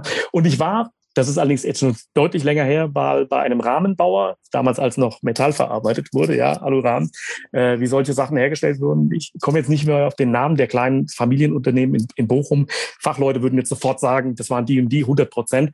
Und da habe ich mir das angeschaut, wie das auch so entsteht, ja, nach Maß gebaut. Und ähm, da habe ich versucht, mir so Einblicke äh, zu holen. Äh, aber ich frage auch äh, bei den Mechanikern natürlich nach bei der Tour. Aber wenn man natürlich so jemanden neben sich hat wie Fabian Wegmann, da kann ich die Frage auch direkt stellen. Äh, der hat da völlig ausreichend Plan darüber. Ich musste eher, eher noch mal kurz äh, die Fachbegriffe übersetzen lassen, ja, dass du ja. nur, noch, nur noch in Kauderwelsch ausartest. Ja, ja, ja, ja, ja, ja. Ja, Flo, äh, super spannend. Ähm, was wünsche ich dir? Ähm, keine Ortolane äh, bei, der, bei der EM, ja, wo auch immer es äh, dich dann hinträgt zum Kommentieren. Äh, immer den richtigen Sieger auf dem äh, Zielfoto. Ja, wobei, ey, weißt du, wenn da ein Zielfoto ist, ob du dann da zwei Namen hast oder den, den richtigen, das, das wissen die, die das Zielfoto auswerten, auch nicht. Ne? Äh, und auf jeden Fall einen spannenden Sommer, weil der wird schon noch spannend. Ja? Dazu ein letztes. Äh, Herbert hat letztes Jahr völlig überraschend den richtigen Toursieger vorhergesagt. Oh, da bist Tadej du natürlich jetzt leider in der Pflicht. Da bist du jetzt leider in der Pflicht, ja. Wo also hat, noch er, keiner mit gerechnet hat. Jetzt brauchen wir einen Tipp von dir. ja, ja, die Tour ist natürlich schon ein bisschen anders, klar, was das Profil angeht. Ich würde aber tatsächlich auf die Wiederholung des, des Toursieges setzen ähm, weil seine Mannschaft natürlich auch nochmal verstärkt wurde. Ja? Äh, also im letzten Jahr hat man ja gesagt, ja, brauchte, brauchte der eigentlich eine Mannschaft? Klar braucht er auch eine Mannschaft, aber äh, letztendlich, wir haben die Bilder noch vor uns, ja, wie, wie er diesen Tour de France-Sieg herausgefahren hat, aber die, die Truppe ist hinten dran, hinten dran nochmal verstärkt worden, personell. Von daher würde ich sagen, haben sich die Chancen nochmal verbessert. Ja, ich würde sagen, Herbert, super, super Tipp letztes Jahr, aber dieses Jahr nehme ich ihn. mach's mir, und mach's mir einfach.